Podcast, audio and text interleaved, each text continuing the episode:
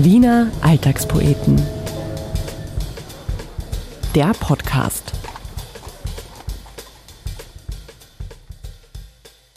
Servus, hallo und willkommen zu einer neuen Folge vom Wiener Alltagspoeten Podcast. Mein Name ist Anna Moore. Der Andreas, der diesen Podcast sonst ja immer moderiert, ist im verdienten Urlaub. Deshalb bin ich heute mal allein, wobei es stimmt natürlich nicht ganz. Ich bin eh nicht allein. Ich habe mir einen Gast eingeladen und zwar einen ziemlich spannenden. Er ist Autor, Journalist, Musikwissenschaftler, Szenegänger, Chronist auch der Wiener Halbwelt, würde ich sagen. In seiner Arbeit beschäftigt er sich bevorzugt mit den abgründigen Seiten der Stadt, mit äh, zum Beispiel einer Wiener Pornofilmproduktionsfirma mit abgeranzten Tschocherln, mit kuriosen Wiener historischen Figuren und zuletzt für sein Buch Tatort Wien mit wahren Verbrechen, die in Wien passiert sind. Wir sitzen wieder einmal im Café Weidinger am Gürtel. Die Biere sind bereits bestellt und ich freue mich jetzt sehr auf das Gespräch mit ihm. Hallo Clemens Marschall. Hallo, danke für die Einladung. Herzlich willkommen. Ähm, Heute wird ja der Alltagspoeten-Podcast endlich mal zu einem True Crime-Format. Äh, ich möchte mit dir nämlich zuallererst unbedingt über dein neues Buch sprechen. Tatort Wien heißt's. Darin beschreibst du einige signifikante Verbrechen, die in Wien in den 50er bis 80er Jahren des letzten Jahrhunderts äh, passiert sind. Wie kam es zu dem Buch? Der Ursprung von dem Buch war das Brandstätter Fotoarchiv vom Brandstätter Verlag. Die sammeln ja seit Ewigkeiten Fotos und sitzen auf, ich glaube, drei Millionen. Und das reicht von den verschiedensten Jahrzehnten über die verschiedensten Genres. Unter anderem haben die Brandstätter Images auch den Nachlass der Fotoagentur Wotava. Die ist 1946 gegründet worden und die hat ab da die Nachkriegsjahrzehnte festgehalten. Und ich glaube, so der Klassiker bei denen war, dass die Sekretärinnen im zweiten Bezirk gesessen sind die rasenden Fotoreporter waren immer auf der Pirsch und im Idealfall schon am Tatort, bevor die Polizei dort war und haben dann eben die, die ersten Schnappschüsse gleich die gemacht. Die Leichen fotografiert, genau. sagen wie es ist. Und die Gerichtsverhandlungen und alles, was irgendwie von Interesse hätte sein können. Und das haben sie dann sofort im Büro im zweiten eben abgeliefert und den Sekretärinnen die Filmrollen gegeben und kurz erzählt, worum es da gegangen ist. Und die mhm. haben dann sofort Notizen gemacht, wahrscheinlich Stenografie. Mhm. Und so liegen diese Fotoabzüge nach wie vor in unzähligen Kisten. Das heißt, ähm, direkt am Tatort und mit den sofortigen Notizen auf der Rückseite. Und das mhm. war quasi mein Ausgangspunkt. Okay, das heißt, du hast dich durch unzählige äh, Fotokisten gewühlt? Genau, die Brandstätter Archive, der Großteil davon ist in einem Altbau im 19. Bezirk. Und das sind nur die Original-Holzkisten, die der Wotava-Agentur, die die damals selbst zusammengenagelt hat, mit den Handbeschriftungen. Also das ist schon sehr patinabehaftet und, mhm. Und da durchzuschauen und dann auszuwählen, also erstens mal, was für Fälle ja. interessant sind und was man nachrecherchieren kann und wo eben die Fotos vielleicht für sich sprechen. Ja, okay. Das wäre nämlich hier die Frage, wie hast du dich dann also ausgehend von dem Bildmaterial in diese Fälle eingearbeitet? Also du bist dann wahrscheinlich, eben hattest die Fotos vor dir, aber bist dann weiter in die Recherche gegangen? Ja, die Auswahl hat immer strenger werden müssen, weil einfach die, die Masse an Material unglaublich war. Und dann habe ich geschaut, dass ich so ein ausgewogenes Bild von Verbrechen der Nachkriegsjahrzehnte hinkriege. Also verschiedene Profile, verschiedene Motive, verschiedene Jahrzehnte abdecke. Es war ein ziemlich mühsamer Prozess, aber auf der anderen Seite eine dankbare Aufgabe. Teilweise habe ich schon Bescheid gewusst über einzelne Fälle. Es sind eh, es sind ein paar spektakuläre Fälle dabei, die man eh, glaube ich, wenn man so ein bisschen True Crime äh, affin ist, kennt man die dann eh auch. So, genau. jetzt kommt unser Bier. Sehr gut. Dankeschön. Danke sehr. Mm, aber hast du dann Prost? Hast Prost. du dann äh, bist du quasi dann auch an die Schauplätze gegangen? Hast du mit geschaut, ob du Hinterbliebene von den Mordopfern oder auch von den, von den Mördern noch findest und mit denen reden kannst? Oder waren naja, es war irgendwie so, wie eigentlich die Arbeitsteilung mir am liebsten ist, tagsüber trockene Archivarbeit und dann am Abend Feldforschung in diversen Spelunken, so ungefähr. Aber wie geht man davor? Du gehst in eine Spelunke, sagen wir jetzt mal, und sagst, wissen Sie noch, was damals passiert ist? Oder wie Nein, stellt man sich das vor? Das war jetzt überzogen von mir dargestellt, aber das mit der trockenen Archivarbeit hat auf jeden Fall gestimmt. Viele Zeitungen, Nationalbibliothek, mhm. Durchforsten, Fernseh-, Radiobeiträge. Ich gehe für Flohmärkte und tue immer stillen und habe da schon einiges gefunden, so halboffizielles, so Jahrbuch vom Sicherheitsbüro 1962, so Dinge. Das andere war eigentlich, dass ich dadurch, dass ich schon länger so in dem, auf den Feldern recherchiere, kenne ich durchaus Leute, die damals schon in den 70ern Lokale gehabt haben und gesagt, hm, der Harald Sassack, der war bei mir, der hätte es bei mir auch probiert, so in die Richtung geht es. Mit den Orten nachspüren, ja, ich schaue immer, dass ich die Adressen so genau wie möglich rausfinde, aber wenn es dann vielleicht nicht veröffentlicht, weil es niemandem was angehen oder zumindest nicht wo jetzt noch wer beteiligt ist. Aber für mich ist das schon so eine Art äh, urbane Archäologie, dass man sich die Stadt neu erobert und man geht es dann natürlich auch wieder neu ab. Voll, eben. Du weißt dann, was an bestimmten Orten passiert ist und dann werden die Orte plötzlich ganz anders. Genau, und es gibt da so gewisse Überschneidungen. Also ich habe ein Buch gemacht über den Wiener Prater. Mhm und eins eben über diese äh, Brandweiner und Brandineser, wie du schon gesagt hast. Sprechen wir später sicher noch drüber, ja. Und da gibt es einige Überschneidungen, so Prater, da gibt es die Praterlokale, da treffen sie die Strizis und mm. dann führt oft eins zum anderen. Da wird dann Stoß gespült und das führt dann wieder zu diversen, Geldnöten, die führen wieder zu diversen. Ja, ja. ja Geldnot ist ein gutes Stichwort. Fangen wir, ähm, reden wir darüber, wie du die Fälle ausgesucht hast. Du hast schon gesagt, du musstest dich dann quasi sehr reduzieren, weil äh, das Buch eben nicht äh, unendlich dick werden konnte. Du hast die, äh, die Fälle im Buch so ein bisschen gegliedert. Mhm. Vielleicht magst du das erzählen, in welche Kategorien denn? Es fängt an mit der Nachkriegszeit, mhm. ähm, mit dem, was den Cadbury-König, äh, wo der ermordet worden ist, ähm, von Adrian Eckert. Das typische Nachkriegs-Wien mit Schleichhandel mhm. und Animierlokalen, wo sie gearbeitet hat, wo sie sich kennengelernt haben. Mhm. Dann sind sie auf die Pferderennbahn gegangen. Ja, also so ein bisschen dritter, dritter Mann. Genau, ja. also total. Also das war für mich der ideale Ausgangspunkt, dass man in diese Nachkriegswelt mal reinkommt. Mhm. Und dann wird so nach vorn gehandelt über diverse Schweinereien und dann bis zur Umkehrung der Fälle, wo Polizisten mhm. zu Mördern werden und eben so versucht es größtmögliche Spektrum irgendwie abzudecken. Mhm. Gibt es einen Fall, ähm, also um es jetzt nochmal kurz zusammenzufassen, du hast es Morde, die aus Geldnot oder so passieren, dann die, die aus Frauenhass passieren die aus reiner Mordlust passieren und eben, wie du es gerade gesagt hast, Umkehrung der Gesetze, also wo dann die, tatsächlich die Polizisten selber zu den Mördern werden und auch eine Kategorie auf der Flucht, fand ich auch ganz interessant.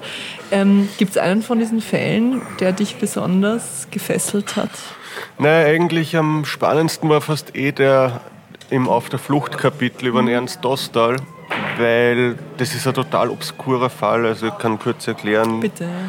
1973 war das im Juni. Da ist eines Morgens äh, südlich von Wien, dabei Baden, neben der Autobahn ein riesiger Explosionskrater plötzlich gewesen. Und die Polizei ist gekommen, hat geschaut und dann im Laufe des Tages haben sie, ähm, ich glaube, 400 Gewebestücke gefunden, die waren alle verteilt, also es muss eine Mordsexplosion gewesen sein. Und 12 Kilo Material war dann da Menschenmaterial quasi zu verschiedenen Teilen. Man hat aber keinen Kopf und keine mhm. Hände gefunden mhm. und kein Gewand.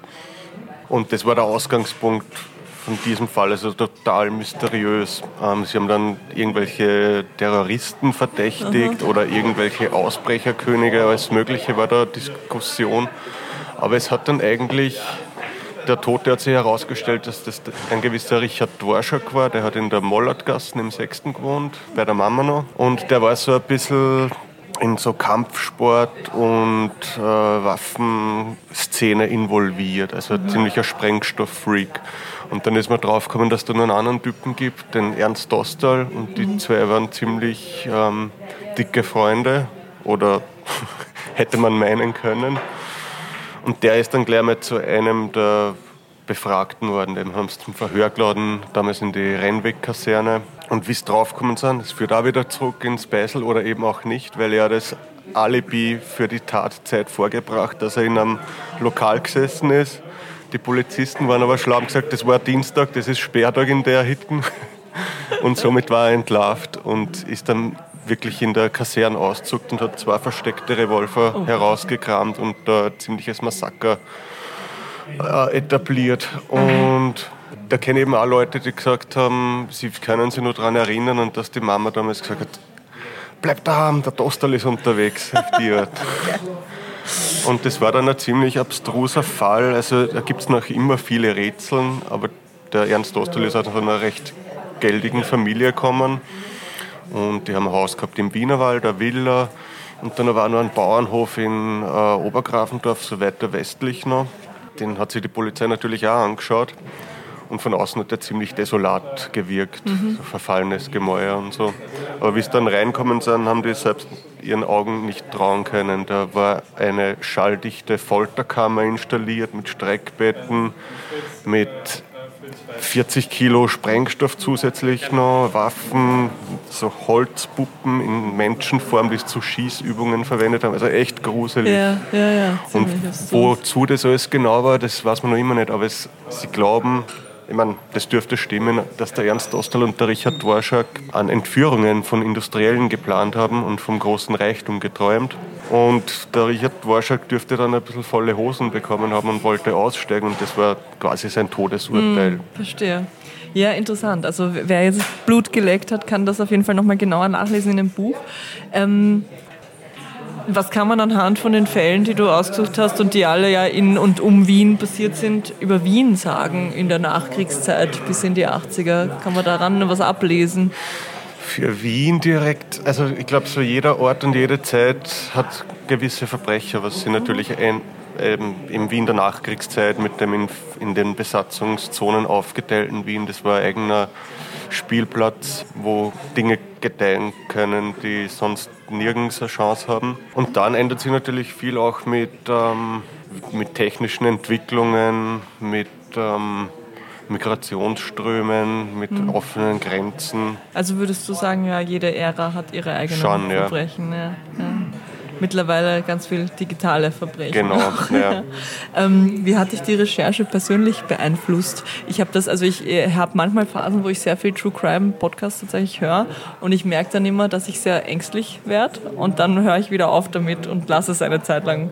Wie war das bei dir? Du hast dich monatelang wahrscheinlich nur mit Mord und Totschlag ja. beschäftigt. Na, es gibt echt angenehmere Themen. Ähm, manches Mal ist es schon, also ich bin dann auch so, dass man sagt ja dann nicht, okay, man liest dann Gerichtsakt und ist auf Seite 17 von 52 und mhm. legt den dann beiseite, sondern lese ich eher bis drei in der Früh durch und mhm. dann gehe ich mit dem aber ins Bett. Also es sind nicht immer die angenehmsten Trauminspirationen. Mhm. Es gibt auf jeden Fall angenehmere Geschichten, aber wenn man es schon macht, dann sollte man es auch bis in die Träume hinein machen. ja, die gerechte Strafe.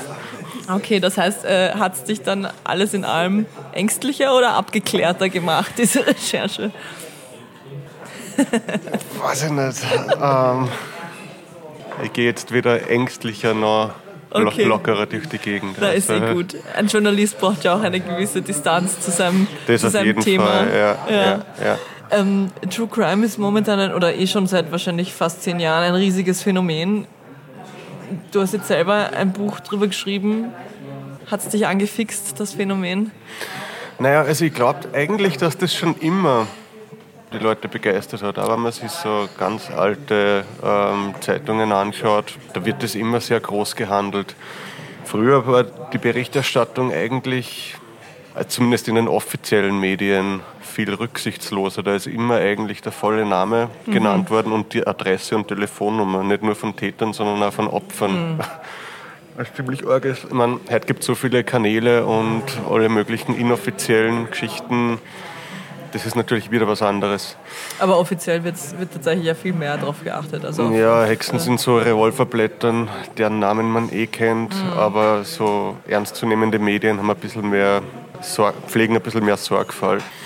Aber was glaubst du, ist es, was die Menschen so sehr fasziniert an Verbrechen, die wirklich passiert sind im Vergleich zu, ich meine, gut, Krimis schauen die Leute auch gerne, aber mhm. äh, es ist dann irgendwie, glaube ich, noch was anderes, wenn man, dass dieses True Crime, also dieses wirklich Nacherzählen von Verbrechen, die wirklich passiert sind, so ein riesiges Following hat momentan. Ja, ich glaube, das fasziniert schon immer, dieser Schauer. Und ähm, eben, wie du sagst, Krimis lesen oder schauen die Leute mhm. auch schon seit Ewigkeiten. In die Geisterbahn sind sie auch schon immer gegangen. Nein, es ist schon immer so diese, diese Freude an einem gewissen Schauern. Aber sobald es dann ernst wird, äh, will man nicht mehr Teil davon sein. Das habe ich auch gemerkt bei diesem Buch, wo man so in historischen Fällen forscht. Manches Mal schleicht sich so Sicherheitsgefühl ein, weil man sich denkt, okay, die Fälle sind eh schon lang vorbei, den Mörder gibt es nicht mehr, kann nichts mehr passieren. Ja. Aber dann wie letzten Sommer dieser Obdachlosenmörder in Erscheinung treten ist, das war für mich auch so ein Aufweckding wieder. Ja. Das, also da gibt es eigentlich wenig zum Lachen in dem ganzen Ding. Auch diese historischen Fälle waren nicht weniger, ähm, weniger verabscheuungswürdig als diese Obdachlosenmorde. Ja. Das, das, vergisst man dann mit der historischen Distanz öfter, wo vielleicht Kuriositäten von damals überhand nehmen. Ja. Aber in Wirklichkeit ist das alles ein ziemlicher Schatz. ja, was ich, ich habe mal was ganz Spannendes gehört und zwar, das war für mich bis jetzt die allerbeste Erklärung für diese True Crime Sucht von, von der momentan in der Gesellschaft, würde ich es schon fast nennen.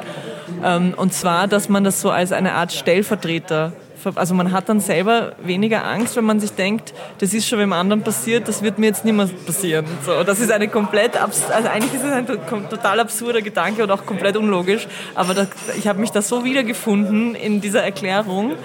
Also ja, genau. Also das fand ich ist bis jetzt die für mich beste Erklärung, warum Leute so fasziniert sind von wahren Verbrechen. Ja, ich meine, vielleicht muss ich ja sagen dazu, dass ich jetzt überhaupt nicht so der, der Serienkiller-Freak oder so bin, sondern für mich ist es mehr so eh Kratzen an der oberflächlichen Schicht und es ist eigentlich wurscht, ob es dann um einen Brauter geht oder um irgendwelche Beißeln hm. oder um das ist es so echt eher so die Stadt neu auslegen, vermessen, hm. abchecken.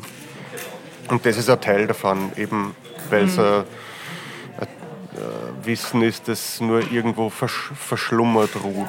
Aber das graue ich eigentlich in sämtlichen Sparten gern aus. Ja, da, du leitest gerade perfekt über, weil genau diese Frage habe ich äh, mir nämlich aufgeschrieben. So, dass man eigentlich, wenn man sich so anschaut, was du bisher gemacht hast, ist quasi fast die logische Konsequenz war, dass du irgendwann auch beim Mord und Totschlag endest, weil man hat so ein bisschen das Gefühl, wann immer es ein bisschen abgründig und äh, ich sage jetzt mal schäbig, schmuddelig abgranzt wird, dann bist du der Mann dafür. Also wenn ich jetzt mal kurz aufzähle, ich habe es eben am Anfang schon gesagt, du hast einen Bildband gemacht über, über alte Jocheln oder wie man auch sagt, vielleicht Bauchstichhitten. Zählt beides, ja. Du hast, genau, äh, der heißt, um es jetzt zu vervollständigen, Golden Days Before the End. Dann hast du gemacht ein Buch Edition Privat, Claudias und Rudis Wien Intim, ein Buch über ein Ehepaar, das lange einen Porno, eine Pornoproduktionsfirma betrieben hat. Du hast ähm, einen Profilartikel von dir, habe ich gelesen, wo du über den Preuscher geschrieben oder einen Bildband über den Preuscher beschrieben hast, der ja sein kurioses Panoptikum hatte, mit wo er Menschen heute und sonstiges ausgeschaut hat. Also es ist immer so, wenn immer so ein bisschen zwielichtig wird, dann, dann taugt es dir. ich nehme das als Kompliment. Ja, aber was ist es? Du hast jetzt gerade schon ein bisschen gesagt, äh, so an der Oberfläche kratzen. Ja, und eines führt dann oft zum anderen. Wie du gerade sagst, das mhm. Preußisches Panoptikum ist ja dann nach dem Weltkrieg langsam zum Sexmuseum im Prater mhm. worden. Mhm. mhm. Ähm, und das ist, wie ich zu der Edition privat gekommen bin, zu dieser Wiener Pornoproduktionsfirma, das war eigentlich auch über die Beisel Recherche. Mhm. Das Pärchen hat ähm, ein Lokal gehabt am 20. Das hat auf den ehrenwerten Namen Bierschnabel gehört. und dort war ich öfter drinnen und eh schon beim zweiten oder dritten Mal hat der Chef, der Rudi, zu mir gesagt, irgendwann findest du das sowieso aus, wir machen Schweindelfilme. Und das war dann irgendwie, also zuerst habe ich das, hat es mich nicht so interessiert, da war ich noch in dieser, in dieser, mehr in der Beisel-Laune ähm, drinnen. Ja.